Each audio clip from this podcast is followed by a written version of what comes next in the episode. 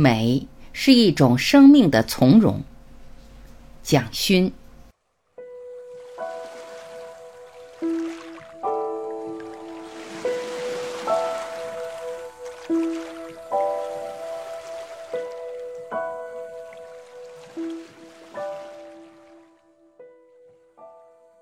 一，什么是美？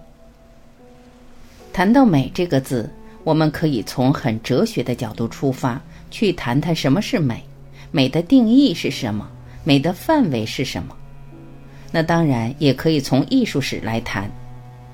我们有时候会介绍古代的埃及产生了哪些美的艺术品，或者古代的中国、印度有哪些美的雕像或者美的书法。如果不从哲学切入，也不一定从艺术史切入。我想，其实有一个非常好的角度，那就是从生活切入。今天想跟大家谈一谈生活美学，特别加“生活”两个字放在美学前面，是希望美学不要太理论，不只是在大学里的一堂课，不只是一些学者专家拿来做研究的题目。而是希望美学到最后要体现在我们日常的生活里。美不再是一个很虚无缥缈的东西，也不再是一些学者专家口中的理论。美是能够踏踏实实在我们的生活里体现的。所以，我们从生活的周遭，从大家现在看这篇文章开始，希望我们可以眺望出去。我们知道，西方人常常讲景观。所谓你的房子、你的家有没有景观？景观其实很简单，就是我坐在窗口，窗口是我可以眺望出去的一个空间。你可以看到河，可以看到山，甚至可以看到一个很漂亮的街道，上面有很多树，这些都叫做景观，都是生活美学所在。二。我们为什么需要生活美学？为什么会希望谈生活美学？是因为生活美学其实是安慰我们自己，它是鼓励我们自己最重要的一个方法。所以它并不需要一个大道理或者人生格言，又或者是一本很沉重的哲学书，还是其他很严肃的宗教仪式来让我们快乐。快乐可不可以建立在点点滴滴的生活小细节上？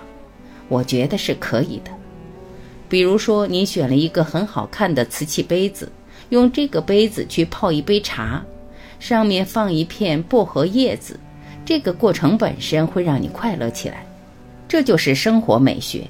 有时候我觉得比宗教、哲学都还重要。很多朋友皱着眉头读一本宗教的书，一本哲学的书，希望里面有所开悟，能够让自己生活快乐。我跟朋友讨论的时候，我的观点并不是反对宗教、哲学，而是说，如果生活的细节自己都没有关心，我觉得还是离快乐很远。快乐跟开心在生活里是非常容易体现的，所以我常常用这样的一个方法去跟朋友们谈生活里的一些小细节。我觉得这是一个对朋友最好的关心，它不是语言。它可能是让他从味觉开始体会他自己生命里非常美好的部分。他不需要你再加重太多油腻的东西，反而是希望你能够帮助他将油腻清洗掉，这样能有更美好的空间去接纳第二天繁忙的工作。回到我们自己的现实生活中，大家可以再看一看我们身边有多少美的讯息。我们每一天的三餐是怎么度过的？我们能否在三餐里感觉到一个非常优美的文化，还是为了赶时间而草草率率打发？我想这里应该提醒我们自己，如何能够重新建立起最基本的生活美学方式。三，越慢得到越多。汉字里面有非常值得反省的字“忙”，大家写一下。忙这个字是心加上一个死亡的亡，如果太忙，心灵一定会死亡的。如果给自己一个窗口，其实是给自己一个悠闲的可能。有这么一个窗口空间，你可以眺望，可以在那边看日出日落，看潮水的上涨跟退去。你会看到自己的生命与大自然产生了许许多多的对话。我会觉得生活美学就在我们的日常生活中。你甚至不一定要离开家，不一定是每天去赶音乐会、赶画廊的展览、感艺术表演。所以我很大胆的说一句：艺术并不等于美。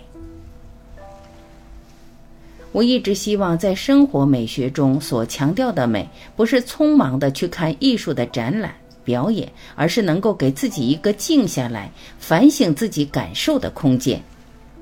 你的眼睛、耳朵、视觉、听觉可以听到美的东西，可以看到美的东西，甚至于你做一道菜可以品尝到美的滋味，这个才是生活美学。从这样的基本点回到最现实的生活面上，重新去看待美到底是什么。我们的一生从生到死，其实可以走得很快，也可以走得很慢。如果匆匆忙忙，好像从来没有好好看过自己走过的这条路，路的两边到底有什么？其实非常的遗憾。可是如果走慢一点，我觉得这条路甚至可以走得曲折一点、迂回一点，你的感受就会完全不一样。大家记不记得，在一个城市里，为了大家快速，因此把所有的马路都开得笔直的。可是不要忘记，我们如果去国家公园，去很多古代的园林，里面所有的路都是弯弯曲曲的。为什么弯曲？因为它告诉你，到了这个空间，你不要匆忙。你可以让自己的步调放下来，你可以绕更大的圈子。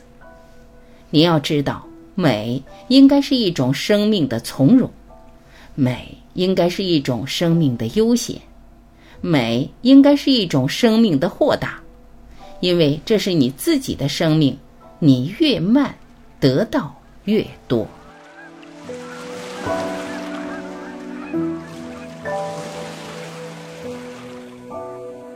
感谢聆听，我是晚琪，再会。